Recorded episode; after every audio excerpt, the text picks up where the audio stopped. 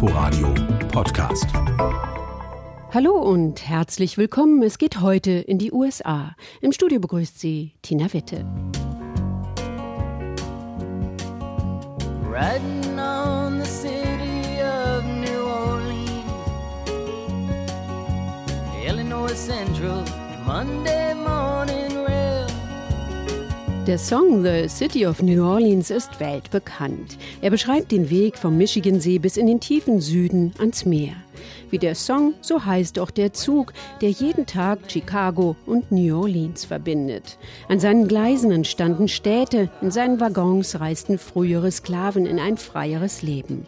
Ein Zug erzählt die Geschichte Amerikas. Unser USA-Korrespondent Jan Bösche ist mitgereist. Abends halb acht im Zentrum von Chicago. Die Union Station ist ruhiger geworden, die meisten Pendlerzüge sind abgefahren. In den Katakomben am Ausgang D haben sich Dutzende Passagiere versammelt für eine Fahrt quer durch die USA. 1500 Kilometer von Chicago im Norden nach New Orleans im Süden. Afroamerikanische Familien, Backpacker, Rentner. Sie warten auf das Boarding wie am Flughafen. 62 went over, families with children. City of New Orleans, everyone. Hinter der Glastür steht der Zug bereit. Eine schwere Diesellokomotive, dahinter zweistöckige Waggons, Schlafwagen, Sitzwagen, ein Restaurant, eine Lounge.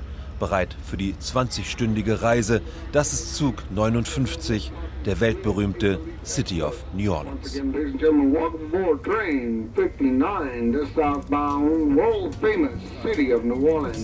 And thank you for choosing Amtrak as your motor transportation. Riding on the city of New Orleans,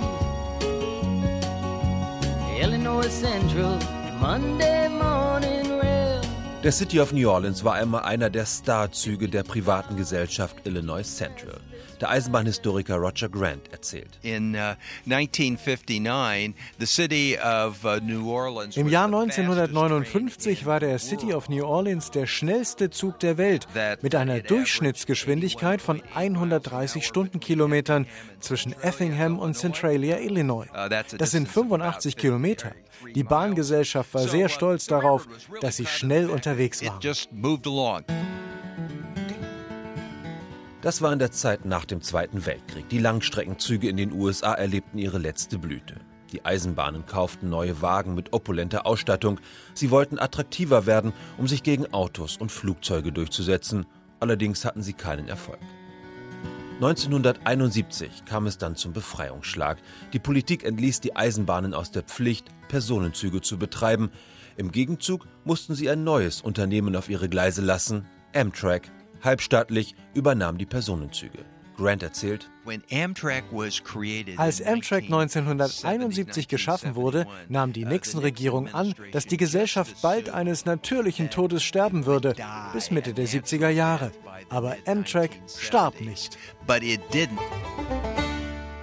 Heute betreibt Amtrak Züge im ganzen Land. An der Ostküste zwischen Washington, New York und Boston fahren schnelle Intercity-Züge im Stundentakt. In manchen Korridoren rund um Chicago und an der Westküste gibt es mehrmals täglich Verbindungen. Im Rest des Landes betreibt Amtrak ein gutes Dutzend Langstreckenzüge. Uh, Anders als in Europa fährt nur ein Zug am Tag oder nur drei Züge in der Woche. Es ist ein armseliges System. Die privaten Eisenbahngesellschaften haben sich zu effizienten Güterbahnen gewandelt. Sie dulden die Amtrak-Züge nur, die sie weiterhin auf ihren Gleisen fahren lassen müssen. Die Durchschnittsgeschwindigkeiten sind gering, immer wieder müssen die Amtrak-Züge auf langsamere Güterzüge warten. Fernbusse sind billiger, Flugzeuge sind schneller, aber die Langstreckenzüge finden ihre Passagiere. Im vergangenen Jahr fuhren gut 255.000 Leute mit dem City of New Orleans, im Durchschnitt 350 pro Zug.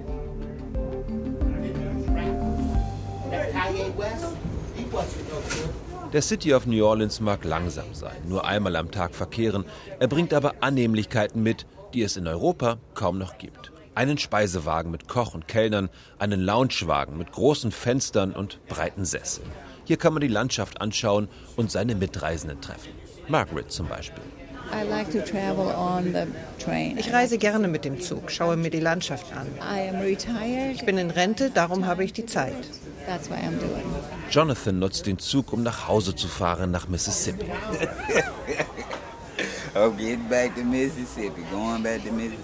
Ihn interessiert die Landschaft weniger, dafür ein anderer Vorteil, den der Zug gegenüber dem Auto hat. Es gibt Alkohol.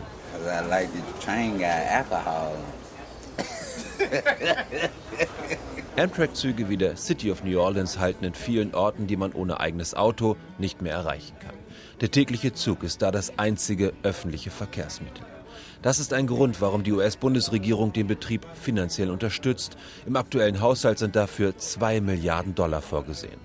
Immer wieder gibt es Bestrebungen, dieses Geld einzusparen, aber zu viele Abgeordnete haben einen Bahnhof in ihrem Wahlkreis und Wähler beschweren sich, wenn ihr Bahnhof geschlossen wird. Der City of New Orleans folgt noch immer der Hauptlinie der früheren Illinois Central, eine stolze Eisenbahngesellschaft, deren Netz Chicago im Norden mit der Golfküste im Süden verband. Das unterschied sie von den legendären Bahngesellschaften, die halfen, den wilden Westen zu erschließen. Illinois Central und ihre Züge wie der City of New Orleans verbanden auch die Gegensätze Amerikas, den entwickelten Norden und die Südstaaten, in denen bis nach dem Zweiten Weltkrieg die Rassentrennung Alltag war. Die Züge mussten auf der Fahrt nach Süden an der Grenze Personenwagen anhängen, die nur für Schwarze vorgesehen waren. Zugfahrten von Nord nach Süd waren eine Demütigung, aber auch ein wichtiges Vehikel, berichtet Lynn Hughes. Besonders in der Zeit nach dem Ersten Weltkrieg, als Millionen Schwarze aus dem Süden in den Norden der USA auswanderten. Many of them took the train and so they took the train north.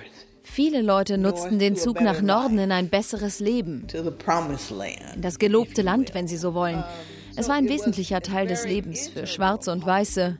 Nur die Erfahrung war anders. Hughes hat in Chicago ein Museum gegründet, das an die Pullman Porter erinnert. Das waren die allgegenwärtigen Schlafwagenbetreuer, auch in den Zügen der Illinois Central. Sie machten Betten, putzten Schuhe, holten einen Drink aus dem Barwagen. Pullman stellte dafür nur schwarze Männer ein, anfangs frühere Sklaven, die in den Haushalten des Südens gedient hatten. In der Rangfolge des Zugpersonals standen die Pullman Porter ganz unten, aber für die schwarze Gemeinschaft waren sie wichtige Leitfiguren.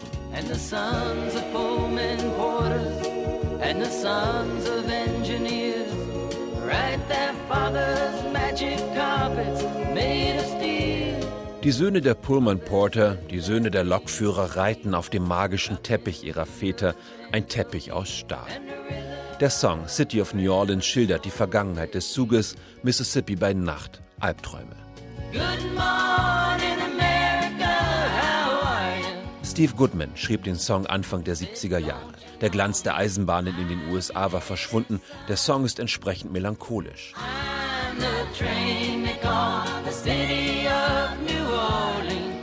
Ein Lied über einen leeren Zug, alte Waggons, Kartenspiele, einen Zug, der am Eisenbahnblues erkrankt ist, vergessen von dem Land, das er einmal groß gemacht hat.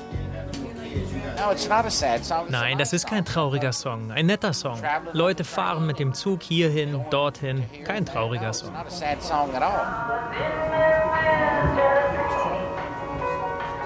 Brand spielt den Song laut im Loungewagen der City of New Orleans. Für ihn weckt er Erinnerungen. Ich lebe in Memphis, fahre nach New Orleans. Ich komme aus Mississippi, ich weiß es, ich kenne alle diese Orte.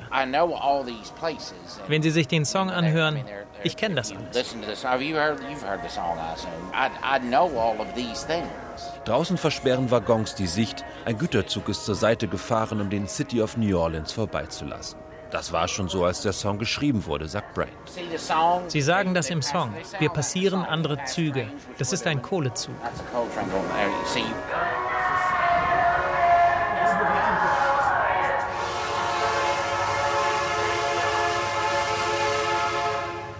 Güter sind heute das entscheidende Geschäft für die amerikanischen Eisenbahnen. Das bekommen die Leute in Brookhaven jeden Tag zu spüren. Die Strecke der City of New Orleans führt mitten durch den Ort, vorbei an Bars, Cafés und einem Hotel. Ein Güterzug braucht 10 bis 15 Minuten, bis er die Bahnübergänge wieder freigibt. Wenn Sie Leute fragen, was die Eisenbahn für sie bedeutet, sie sagen, sie ist im Weg. Sie zerschneidet die Stadt in zwei Hälften und man kann für 15 Minuten nicht auf die andere Seite. Jim Perkins sagt von sich, er sei der Eisenbahnfan von Brookhaven. Er hat sein Geld als Pilot verdient, aber sein Herz gilt der Eisenbahn. Zusammen mit seiner Frau reiste er um die Welt, um die letzten Dampflokomotiven zu beobachten. Angefangen habe alles als kleiner Junge. Went down to, by the station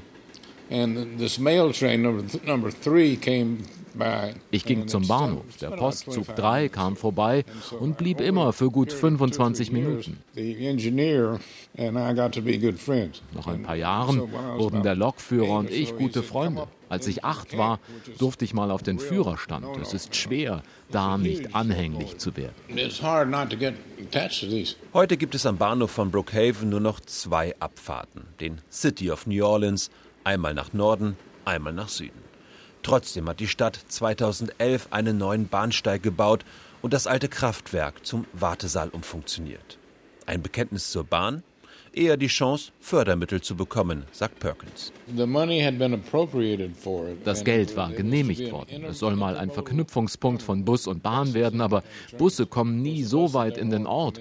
Darum bleibt der Zug übrig. Das Geld war da und musste ausgegeben werden. Zweimal am Tag kommt der pensionierte Polizeichef und schließt den Warteraum auf. Eine Handvoll Reisende kommt für die nächsten City of New Orleans auf der Fahrt nach Süden.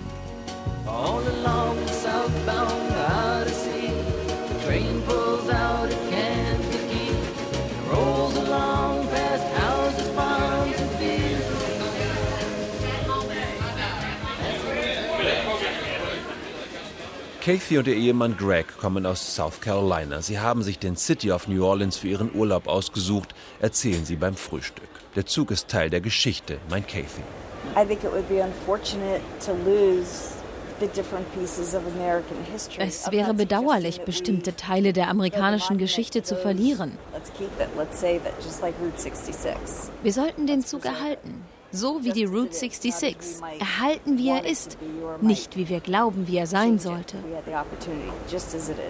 Kathy und Greg gehören zu denen, die sich auf das Essen im Speisewagen freuen. Drei Mahlzeiten am Tag für Schlafwagenpassagiere inklusive. Der Kellner weist den Gästen ihre Sitze zu Paare müssen nebeneinander sitzen, gegenüber fremde Mitreisende. Wenn man Leute von Angesicht zu Angesicht trifft, versucht man sich von seiner besten Seite zu zeigen. Das sieht man nicht immer im Internet, in Kommentaren bei Facebook oder Twitter. Ich denke, zu lernen, mit unterschiedlichen Leuten klarzukommen, das zu erleben, ist interessant. Das erweitert uns als Kultur, das finde ich spannend as well as a culture. So um, that's the part I like. Nicht jeder mag diesen Zwang zur Nähe. Die Speisewagen machen Verlust. Amtrak testet neue Ideen, Dinnerboxen zum Beispiel, die man mit in sein Abteil nehmen kann. Dann würde man keine Geschichten mehr erfahren vom Veteranen aus Korea und seiner gläubigen Mutter, vom grauhaarigen Künstler, der seine junge Freundin vermisst, von Kathy und Greg. Fahrgäste wie Greg und Kathy stören sich nicht an den Verspätungen, die der Zug einfährt. Für Amtrak ist ein Langstreckenzug pünktlich, wenn er nicht mehr als eine halbe Stunde verspätet ist. Eine Stunde oder zwei sind keine Seltenheit. Es ist imperfekt. Es ist authentisch, real, wie Amerika. Am späten Nachmittag erreicht der Zug New Orleans, rumpelt auf den letzten Metern durch Vororte und Stadtteile, die Touristen normalerweise nicht sehen. Die Zugbegleiter scheuchen alle auf ihre Plätze. Rückwärts rangiert der City of New Orleans in den Bahnhof. Eine Fahrt quer durch Amerika geht zu Ende. 1500 Kilometer, 20 Stunden, unzählige Geschichten.